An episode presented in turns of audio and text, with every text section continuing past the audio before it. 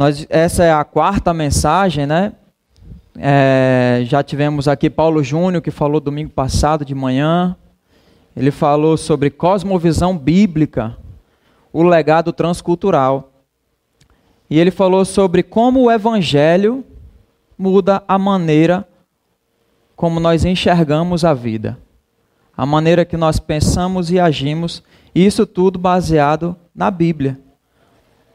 Pastor Arthur, no, no, domingo passado, à noite também, ele falou sobre a igreja para o novo mundo, né, chamando a responsabilidade que nós temos é, no mundo onde nós vivemos, né, onde você está inserido, eu não estou inserido, e como devemos interagir com essas pessoas sem perdermos a essência cristã. E o pastor Marcelo, na primeira mensagem dessa série, ele trouxe o tema Guiados pelo Espírito Santo. É, mostrando que nós precisamos estar sensíveis ao Espírito, né? As portas serão abertas e serão fechadas, e nós precisamos estar sensíveis é, nessas tomadas de decisões. E mostrando para a gente também que Deus usa a palavra de Deus, as pessoas, os pastores, as pessoas do nosso pequeno grupo que a gente se relaciona para mostrar qual é o caminho que nós precisamos seguir. Precisamos estar guiados pelo Espírito Santo, né? E se a gente pudesse resumir essas três mensagens em uma premissa, seria mais ou menos assim: para uma igreja ser relevante no novo mundo, ela precisa manter o seu modo de pensar e agir baseados na Bíblia. E isso só é possível se estivermos sensíveis e nos deixarmos ser guiados pelo Espírito Santo. Né? Basicamente, o que a gente tem visto até aqui é isso. E qual é a maneira mais fácil? Né? Quero começar hoje a gente refletindo qual é a maneira mais fácil que a gente pode perceber quando uma pessoa é guiada pelo Espírito Santo. Como é que a gente pode reconhecer? Como é que nós podemos, como igreja, ser reconhecidos como pessoas que estão guiadas pelo Espírito Santo? Penso eu que a maneira mais fácil é o modo como a gente se relaciona a forma como nós nos relacionamos entre si, uns com os outros dentro da igreja, e também a forma como nós nos relacionamos com as outras pessoas que não conhecem o Evangelho, não entendem nossas responsabilidades, a forma como a gente entende as diferenças de pensamento e se posiciona. É dessa maneira que o, o, o Espírito Santo ele é revelado na vida de cada um de nós, através dos relacionamentos. Por isso, hoje, a nossa a, a mensagem aqui tem como esse tema, né? Reformando os relacionamentos. E é interessante como a gente, a gente percebe na história bíblica dos discípulos, os primeiros cristãos, foi baseado na maneira como eles se relacionavam uns com os outros, que eles foram chamados pela primeira vez de cristãos, que quer dizer pequenos cristos. Ou seja, os discípulos de Jesus eles eram reconhecidos com a característica do seu mestre. Jesus mesmo afirmou, né, em João 13:35, ele disse assim: "Com isso todos saberão que vocês são meus discípulos, se vocês se amarem uns aos outros. E foi agindo dessa maneira, amando uns aos outros e se relacionando, como Cristo instruiu, que em Atos 2 foi registrado o quê? Que a igreja caiu na graça do povo. A igreja ela, ela se tornou simpática ao povo, ela se tornou atrativa e, e às vezes a gente a gente, por ser cristão e por se apresentar como crente, né? A gente já carrega uma carga histórica negativa. Eu não sei se vocês já passaram por isso e às vezes chega a ser constrangedor você se identificar como cristão hoje em dia. Né? Infelizmente, devido a algumas, algumas pessoas que são icônicas hoje na, na mídia, né, devido a alguns escândalos que acabam é, por denegrir a imagem do Evangelho, a gente acaba carregando esse fardo de sermos taxados como, às vezes, intolerantes, às vezes, sermos taxados como ignorantes, sermos taxados como machistas, sermos taxados como. Enfim, vários rótulos são colocados a partir do momento que você se diz cristão. Né? Mas nós somos desafiados a reverter, a reverter esse quadro através dos nossos relacionamentos. Porque através da forma como eu me relaciono, a pessoa vai falar bem assim, rapaz, Elber é um crente diferente. Elber é um profissional diferente daquilo que eu imaginava ser. E nós temos essa, essa responsabilidade, né? Então, será que a forma como a gente se relaciona uns com os outros e a forma como nós nos relacionamos aonde nós estamos inseridos no trabalho, na faculdade, com os familiares, será que tem sido atrativo? Será que tem sido atraente? Será que será que você tem se relacionado com a pessoa de uma maneira que tem aberto portas para um momento que você convida essa pessoa e fala: "Cara, vamos vamos ali conhecer minha célula?" E a pessoa ela pensa assim: "Rapaz, eu quero conhecer mais pessoas como fulano, como você, como eu." O tema da pregação de hoje é baseado em três perguntas. A primeira, que diferença o evangelho faz nos seus relacionamentos? A segunda pergunta é que diferença, não, de que maneira ele afeta o modo como você se vê em relação àqueles que o cercam. E a terceira é como você vê os outros em relação a si mesmo. Vamos abrir nossas Bíblias em Gálatas 5, do 26, versículo 26.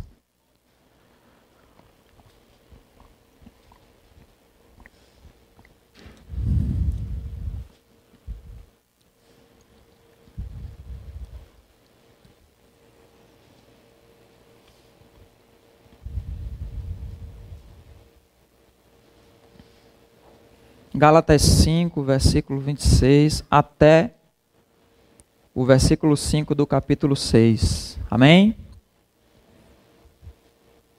Achamos todos?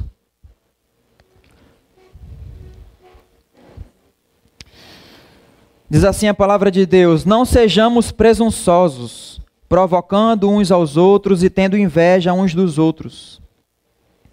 Irmãos, se alguém for surpreendido em algum pecado, vocês que são espirituais deverão restaurá-lo com mansidão. Cuide-se, porém,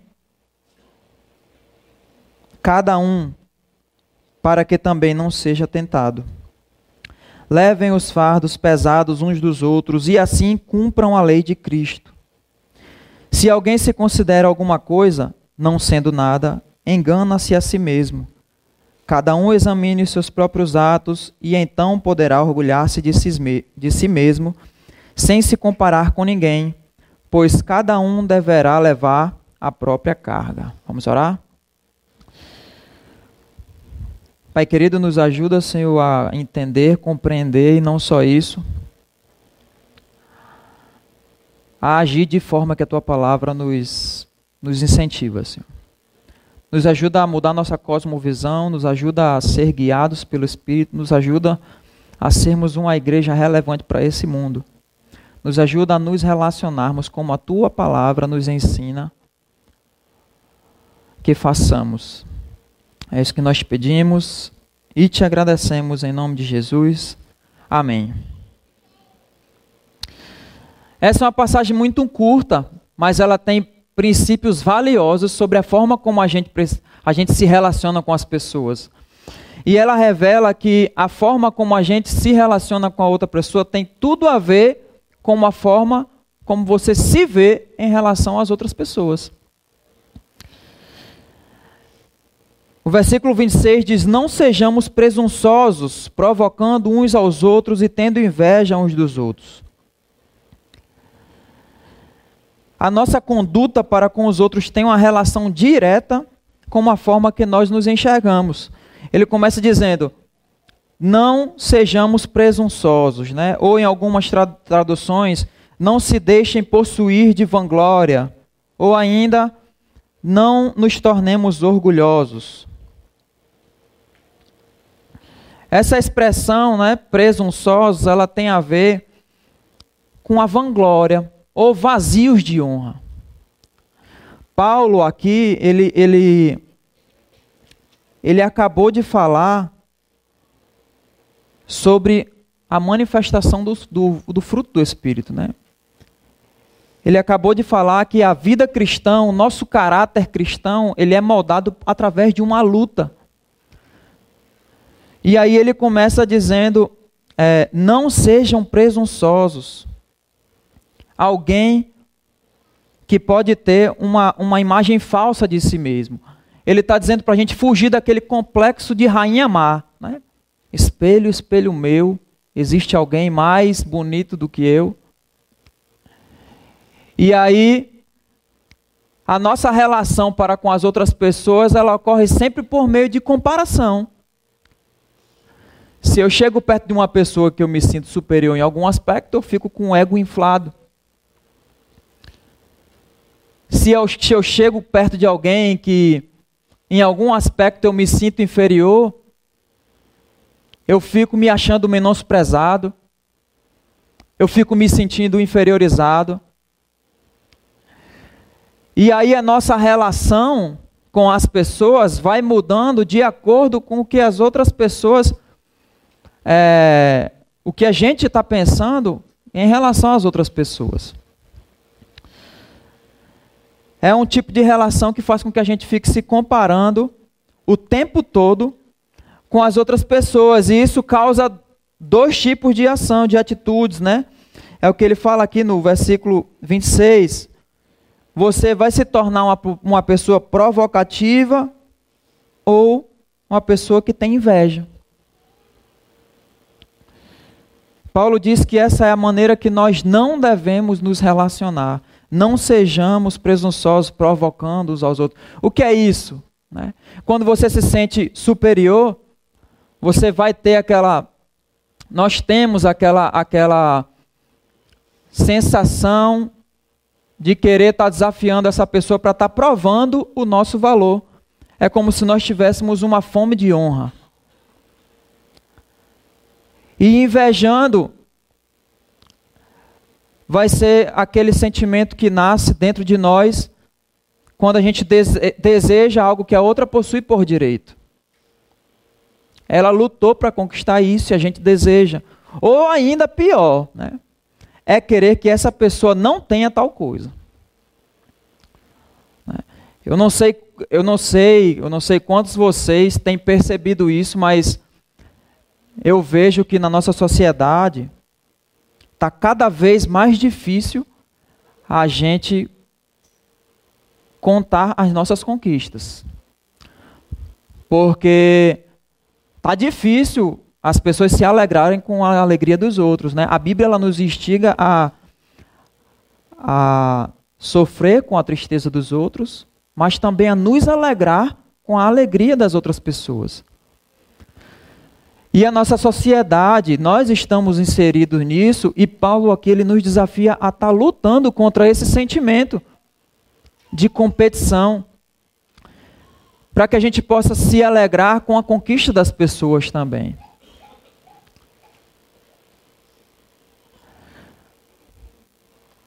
Há, há sei lá, cerca de um mês atrás, lá na universidade, uma, da, uma das nossas professoras ela foi fazer a correção de uma prova e ela colocou as notas das pessoas, né? ela, ela não resolveu.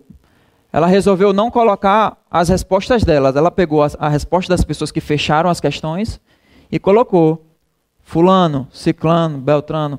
E colocou como respostas que tiraram nota total. Eu achei muito interessante porque a gente começa a ver várias formas de, de, de como essa professora raciocina e aceita, né? Eu achei muito interessante. Mas acreditem, teve gente que, que colocou uma resposta indignada. Como é que pode a professora expor é, as respostas da gente, colocando o nome? Aí eu falei, rapaz, qual é o problema? Ela está colocando o nome, o nome de pessoas que conseguiram a nota total, né? Não tem problema nenhum. E eu realmente eu fiz essa pergunta, né? Digo, mas eu não estou vendo problema nenhum. Não, porque o fato dela expor algumas pessoas, dizendo que elas foram as melhores, está constrangendo o restante que não conseguiu as notas totais. Meu amigo, isso é um pensamento muito invejoso. Isso é um pensamento muito mesquinho. Né? E, e, essa ideia essa ideia é, acabou tendo, tendo assim um, um, apoio, não de toda a classe, claro, mas de vários dos colegas, é mesmo, não sei o quê, mas. Então nós estamos vivendo num, num, numa sociedade onde o fato de você dizer que conquistou alguma coisa está constrangendo as outras pessoas que não conquistou. Né? E aí a gente tem que lutar contra esse sentimento, porque se Paulo está falando isso aqui, é porque nós temos essa tendência. Sendo cristãos ou não, porque nós ainda temos dentro de nós a velha natureza. E a velha natureza vai fazer com que a gente, hora ou outra, vai ter que ficar falando isso para a gente, rapaz. Não sinta inveja. Você vai sentir a pontada de inveja, rapaz. Eu tenho que me alegrar. É. Ou então você está querendo mostrar para outra pessoa que você é melhor, e aí você precisa também frear, né? Ou seja, tanto a superioridade como a inferioridade são uma espécie de orgulho. Um orgulho que nós precisamos trabalhar dentro da gente. Quando, quando a pessoa ela se sente inferior, tanto a pessoa que se sente inferior como aquela que se sente inferior, são pessoas que estão imersas em si mesmas. Elas estão sempre olhando para o outro e se comparando. Concentrando a, a, as forças no modo como a outra pessoa faz com que você se sinta. E não fazendo, e não concentrando as suas forças em como eu faço com que como a outra pessoa se sinta. É um olhar para os relacionamentos totalmente egocêntrico, totalmente voltado para si. E aí, tanto a que tem um complexo de, de superioridade, ou quando tem, se sente inferior como inferior, é porque, por meio de comparação, estamos tentando provar o nosso valor. Né? Tim Keller, ele parafraseou esse, esse versículo de uma maneira muito boa. Ele diz assim, ó, o que Paulo está querendo dizer, não permita que a sua fome de honra o leve nem a desprezar e nem a invejar pessoas. Para a gente fazer uma reflexão, todos nós temos a tendência de, ora, oscilarmos no orgulho, ora, oscilarmos no complexo de inferioridade. E aí a gente, vou fazer algumas perguntas para que você reflita, né? Eu tenho a tendência de me expandir ou de me fechar? Eu tenho a tendência de, de iniciar discussões com as outras pessoas ou eu evito totalmente o confronto? Eu tenho a tendência de me dar muito bem com indivíduos e grupos, ou na maioria das vezes fico constrangido e intimidado perto de determinadas classes de pessoas. Quando criticado, eu fico muito bravo e crítico e simplesmente revido o ataque, ou me sinto bastante desencorajado na defensiva, dou um monte de desculpas ou desisto simplesmente da conversa. Eu costumo pensar, nunca, jamais farei o que essa pessoa fez. Ou eu costumo olhar para uma pessoa e dizer, nunca, jamais atingirei, atingirei o nível de realização dessa pessoa. O evangelho, pelo contrário, ele muda essa nossa autoimagem. Ele cria uma imagem que não se baseia no que nós fazemos, no que nós possuímos. O Espírito Santo ele deve agir na nossa vida de forma que esse orgulho vão não seja manifestado, mas sim a humildade que vem de Deus. Se a gente for olhar aqui para o versículo 22, quando vai falar sobre o fruto do Espírito, ele vai falar ali amor, mansidão, amabilidade, e ele termina com mansidão ou humildade e domínio próprio.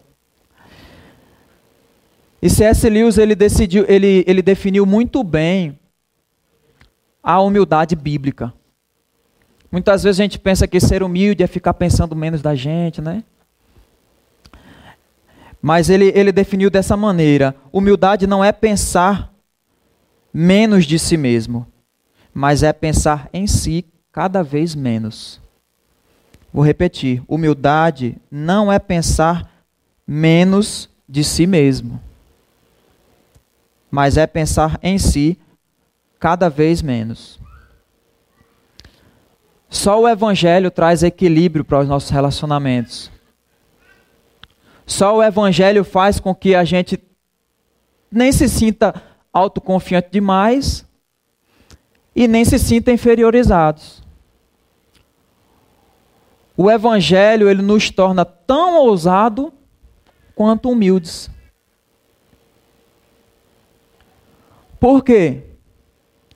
Porque o Evangelho ele nos coloca no nosso lugar e mostra que eu não sou capaz de alcançar um nível de santidade, de espiritualidade, em que Deus olhe para você e diga: Esse é meu filho amado, em quem tenho prazer.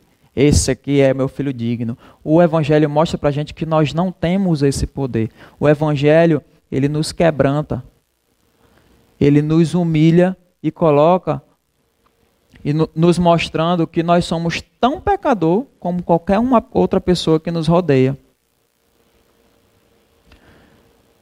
Mas ao mesmo tempo, o evangelho ele nos mostra que você é amado pela única pessoa que realmente importa.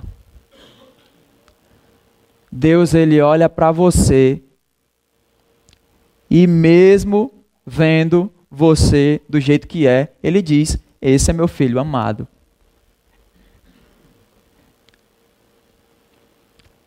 O Evangelho ele nos coloca no centro, ele, ele faz com que nós olhemos para as pessoas com igualdade. Faz com que a gente não, não olhe com ar de superioridade. Não tem nada pior né, do que você se relacionar com uma pessoa que, que te olha por cima, que te olha com ar de superioridade. E eu acho que nós, como cristãos, por muito tempo, agimos dessa maneira. Olhando para quem não é cristão como um pecador imundo, como se a gente também não fosse. A única diferença que existe entre qualquer pessoa e nós que somos povo de Deus é que quando Deus olha para a gente, ele vê Cristo. E Cristo é quem nos justifica. Mas somos tão pecadores quanto qualquer uma outra pessoa. Claro, nós buscamos agradar a Deus, temos essa orientação e não devemos andar na prática do pecado. Mas isso não quer dizer que nós não pecamos. E se a gente peca uma vez, em qualquer tipo de pecado, nós nos tornamos tão iguais como aquela pessoa que, quando você vê no noticiário, você deseja a morte.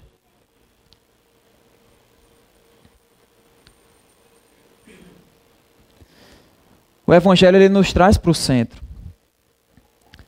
O Evangelho ele nos coloca em nosso lugar e nos leva a olhar para as pessoas com amor e compaixão. E nos motiva a nos relacionarmos com ela esperando o momento oportuno. Nós precisamos desenvolver relacionamentos intencionais. O pastor Arthur falou mais ou menos isso na pregação passada, que nós precisamos não nos enclausurar no nosso gueto, no nosso convívio cristão, mas que nós precisamos sim estabelecer laços com pessoas que não conhecem o Evangelho, mas isso dentro da nossa missão. Isso com uma intenção: a intenção de mostrar Cristo, a intenção de mostrar o amor de Deus. E aí é que a gente continua no texto e Paulo ele vai dizer como deve ser então o nosso relacionamento. Ele acabou de dizer como não deve ser. Não deve ser presunçoso, de forma que a gente nem inveje a outra pessoa e nem fique provocando. Não deve ter uma relação de competitividade entre nós. E os versículos de 1 a 5 do capítulo 6, eles podem ser resumidos no verso 2, que diz assim: Levem os fardos pesados uns dos outros, e assim cumpram a lei de Cristo. O amor de Deus em nós é demonstrado através do serviço. É assim que o povo, se, povo de Deus se torna simpático. É assim que nós, em meio a um mundo tão egoísta, tão voltado para si, que se não for da minha conta eu não mexo uma palha, faremos diferença. O Evangelho de Cristo é um evangelho de ação. Diferente de outras religiões ou outros pensamentos que, de, que tem a máxima, não faça com o outro o que você não gostaria que, você, que fizesse a você, o Evangelho de Cristo diz: faça com o próximo o que você quer que faça com você. Trate as outras pessoas como você gostaria de ser tratado. Ame ao próximo como você gostaria de ser amado. E aí a gente sai de um, de um ambiente de conforto. Porque mesmo que você não tenha causado o mal, mesmo que eu não tenha causado o mal, mesmo que eu não tenha culpa de nada, do que está acontecendo com a outra pessoa, se eu tenho a possibilidade de fazer alguma coisa por ela e não faço, eu estou pecando. É isso que Tiago nos diz lá em, em Tiago 4, 17. Deixa eu abrir aqui rapidinho. Ele diz assim: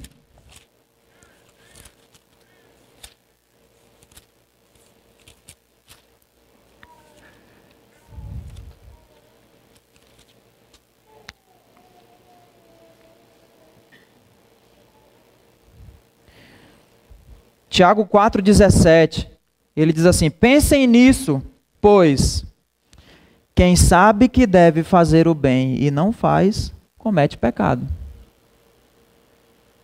Então, pecado não é só a transgressão da lei, pecado não é somente eu fazer o mal para outra pessoa ou desagradar a Deus, mas pecado também é eu saber que devo fazer o bem e não faço.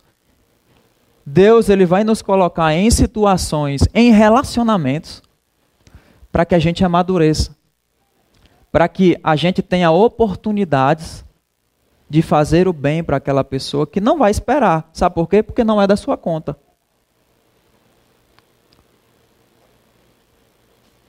O evangelho na nossa vida ele se torna surpreendente. E por que que você está fazendo isso por mim? Vai ficar essa pergunta na cabeça. Esse cara quer alguma coisa.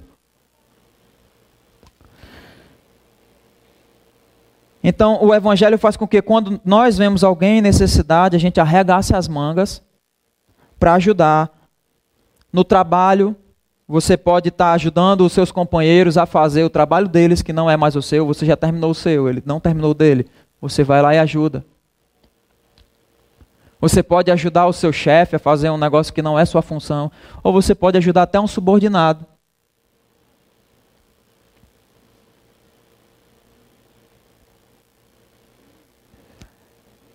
Na vida cotidiana, a gente pode estar tá ajudando as pessoas na, nas coisas mais simples, aliviando o fardo da esposa lavando a louça. Até quando não é o seu dia da escala. Né?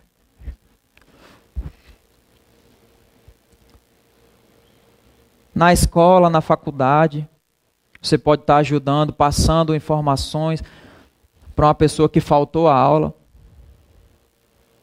Entra em contato com essa pessoa e diz: Olha, você faltou, o professor deu isso, deu aquilo.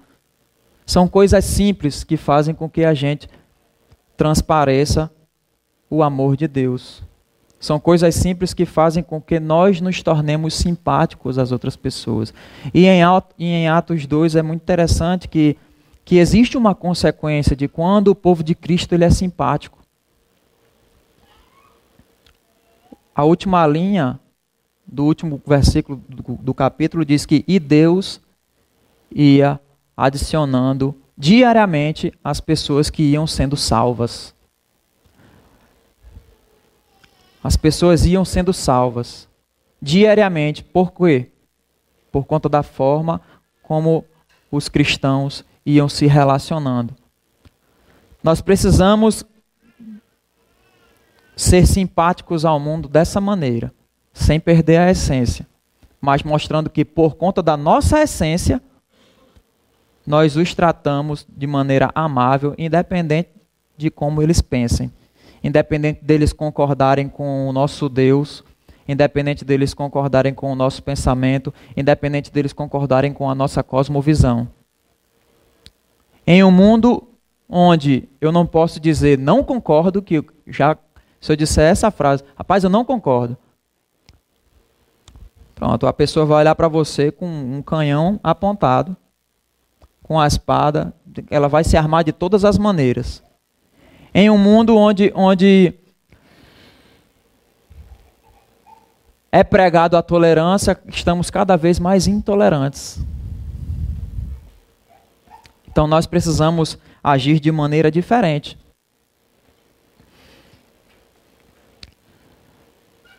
E Acho que é por isso que o apóstolo Paulo, logo após que ele falou sobre a presunção, sobre o orgulho, ele vai falar sobre quando alguém dentro da comunidade cristã for surpreendido em pecado. Ele vai dar esse exemplo. Né? Então, no versículo 1, ele diz assim: Irmãos, se alguém for surpreendido em pecado, vocês que são espirituais deverão restaurá-lo com mansidão.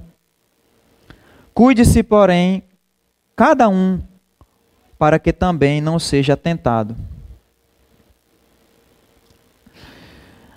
Dentro da igreja, algumas algumas vezes nós teremos que, que nós seremos pegos de surpresa por alguém cometendo algum pecado.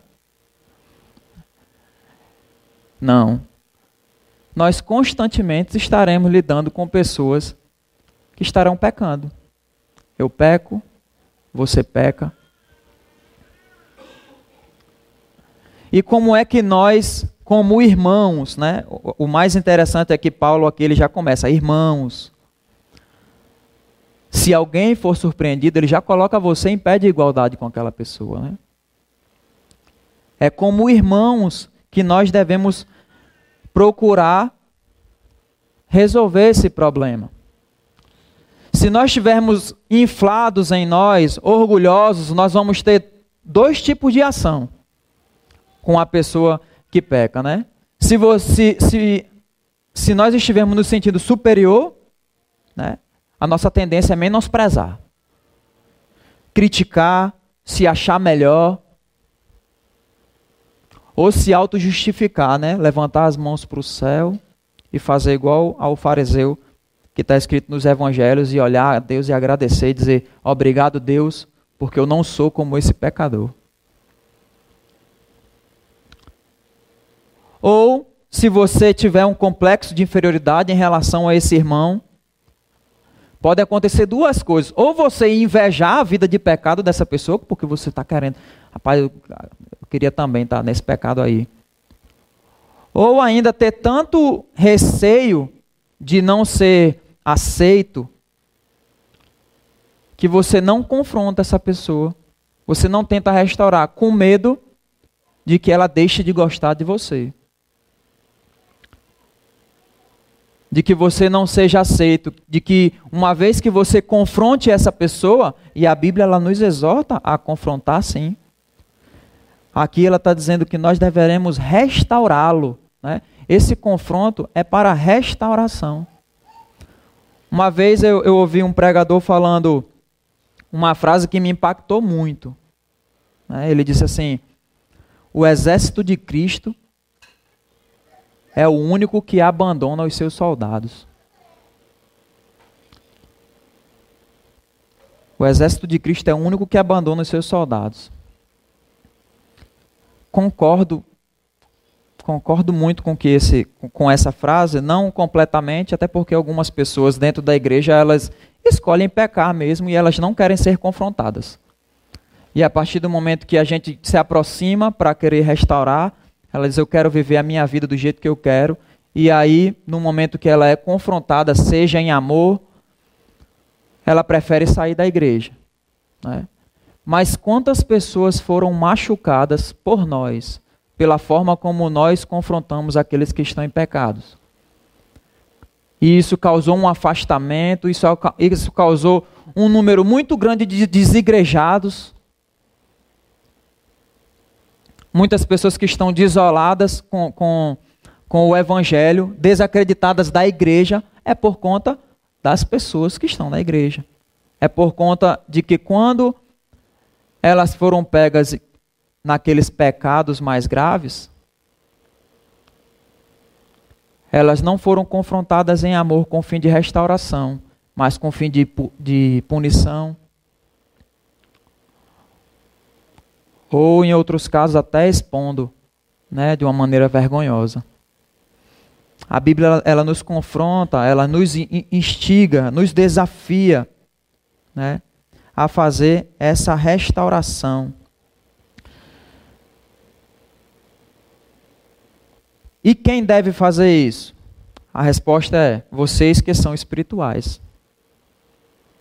Ou seja, é dever de todos que andam pelo Espírito, versículo 25 do capítulo 5 diz: Se vivemos pelo Espírito, andemos também pelo Espírito.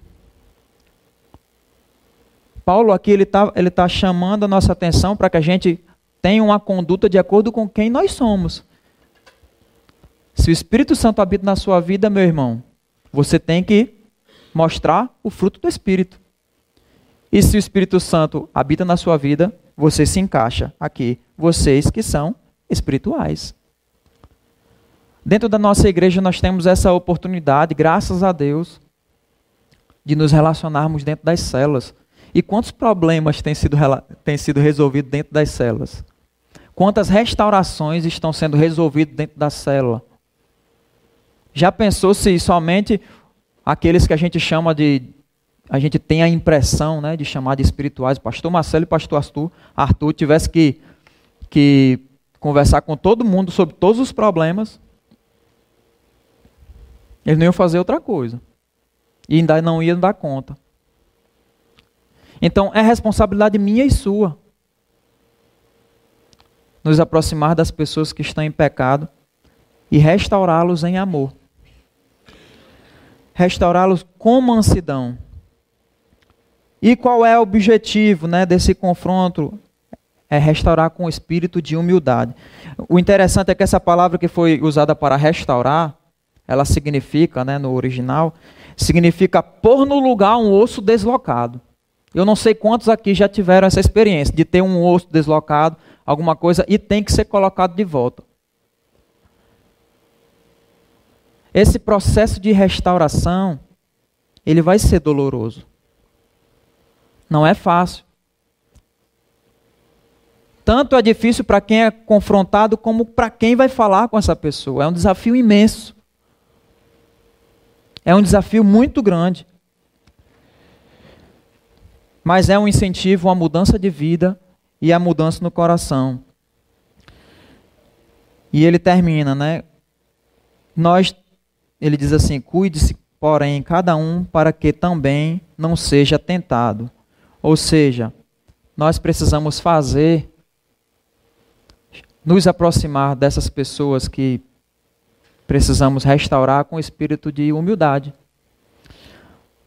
Para que elas não se enxerguem, não olhem para a gente como se a gente tivesse com o espírito de orgulhoso, orgulhoso para que a gente não caia, né? para que a gente não seja tentado a olhar orgulhosamente para aquelas pessoas a quem nós estamos ajudando. E agindo dessa maneira, nós cumprimos a lei de Cristo.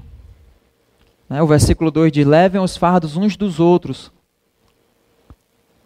O que é mais interessante aqui é que acaba com o complexo de super-homem. Né? Não existe aquele que não precisa ser ajudado dentro da igreja.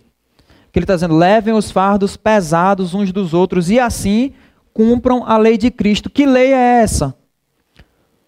Ainda aí no, no capítulo 5, versículo 14. Diz assim: toda a lei se resume num só mandamento: ame a seu próximo como a si mesmo.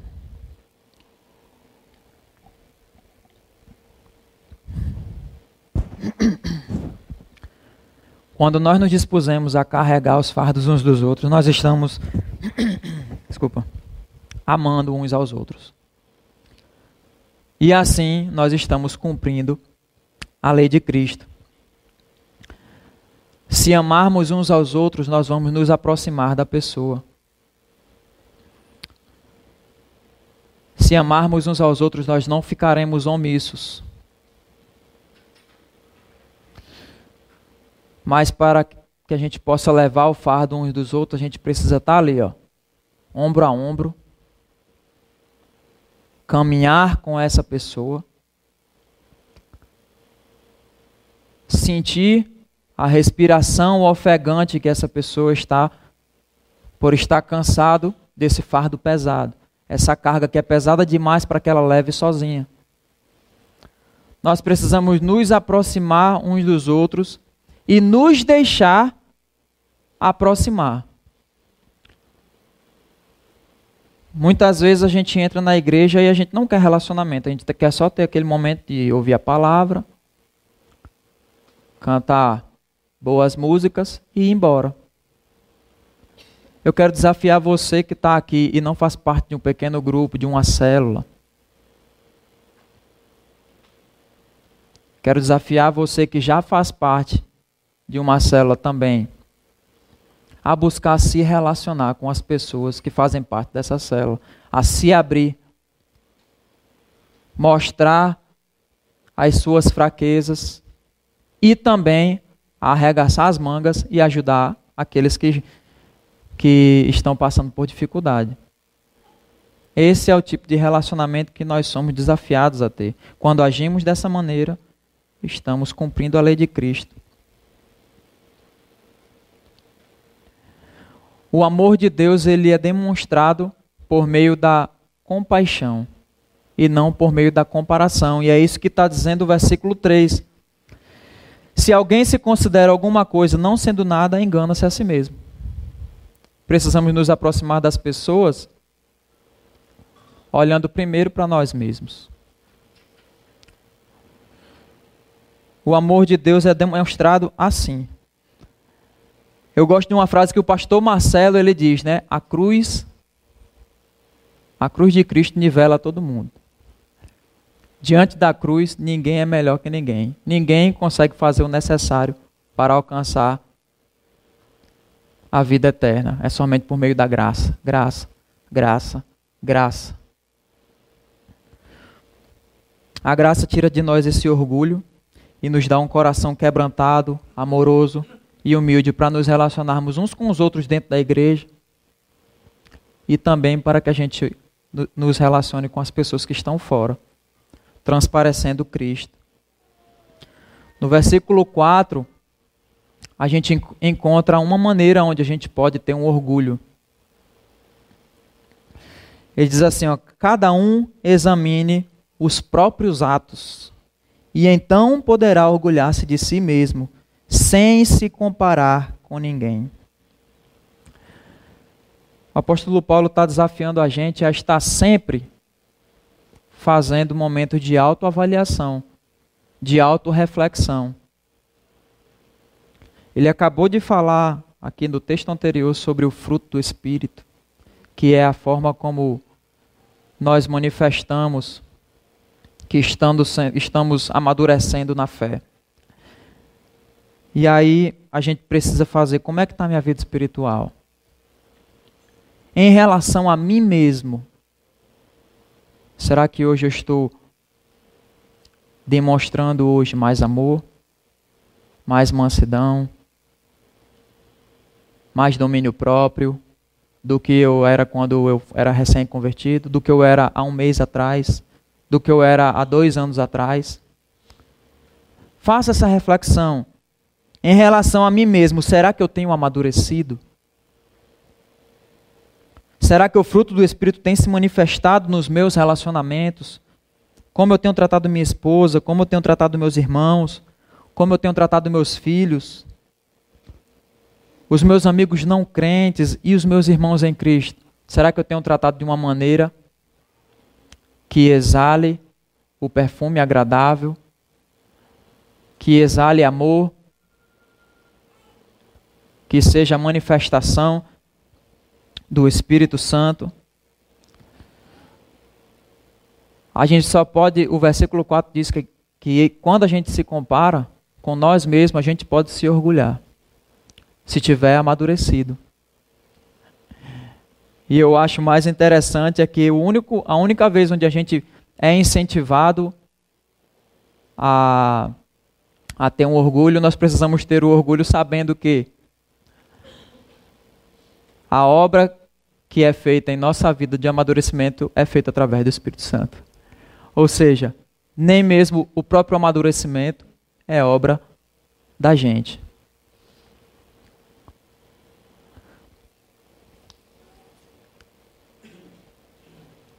No versículo 5 ele termina dizendo: Pois cada um deverá levar sua própria carga. E quando a gente olha para o versículo 2 e o versículo 5, parece que está tendo uma contradição. Né? Quando ele diz que precisamos levar os fardos pesados uns do outro, um dos outros, o que Paulo está querendo dizer é que a caminhada cristã ela precisa ser relacional. Todos nós passaremos por momentos em que precisamos de ajuda, precisaremos de ajuda, e que precisaremos ajudar uns aos outros. Isso é viver a fé cristã. Esse é o ponto que ele está falando no versículo 2: levar os fardos pesados uns dos outros. Aquilo que é difícil de eu levar sozinho. Aquela luta que eu travo diariamente.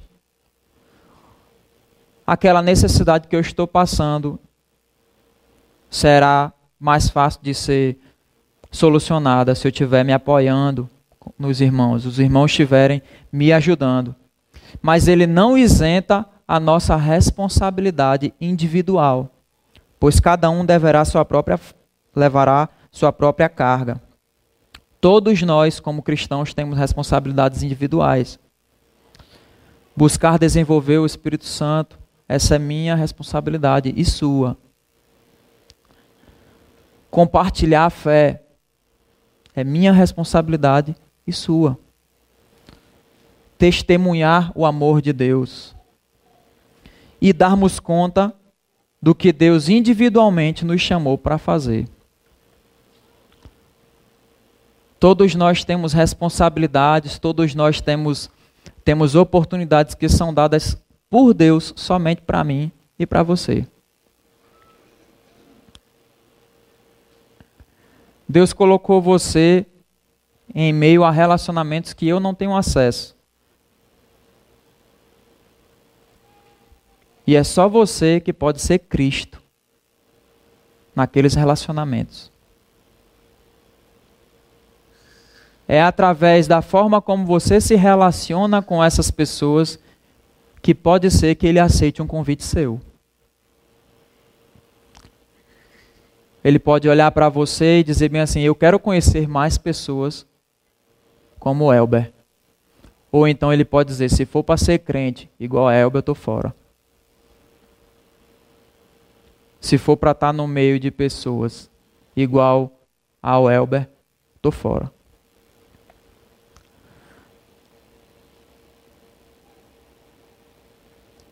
Quanto a essa responsabilidade, cada um responderá por si mesmo diante de Deus.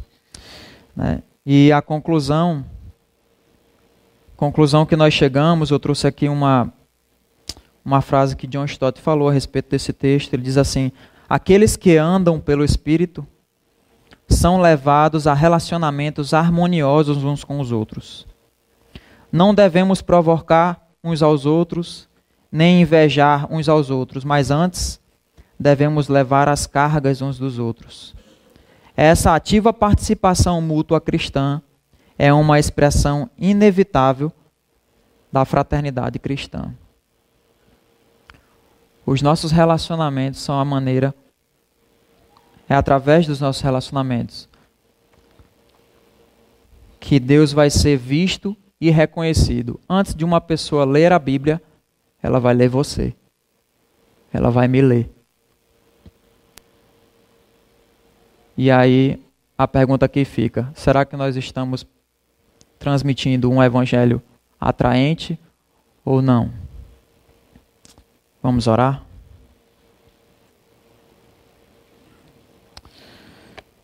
Pai querido, eu te, quero te agradecer, Senhor, pela tua palavra, que ela se renova e ela nos desafia, Senhor ela nos tira desse, momento, desse ambiente de conforto e nos leva para a ação. Pai querido, te pedimos, Senhor, te peço, Senhor, primeiramente sobre a minha vida, que eu possa dar testemunho, Senhor, que eu possa amar as pessoas, que nós possamos, como igreja, impactar as pessoas pela maneira como nós as tratamos. Que nós mesmo, mesmo ao sermos ao termos pessoas que, que não concordam com a nossa prática e fé, com o modo como a gente pensa, com o modo como a gente age, que essas pessoas sejam confrontadas pela forma como nós amamos essas pessoas.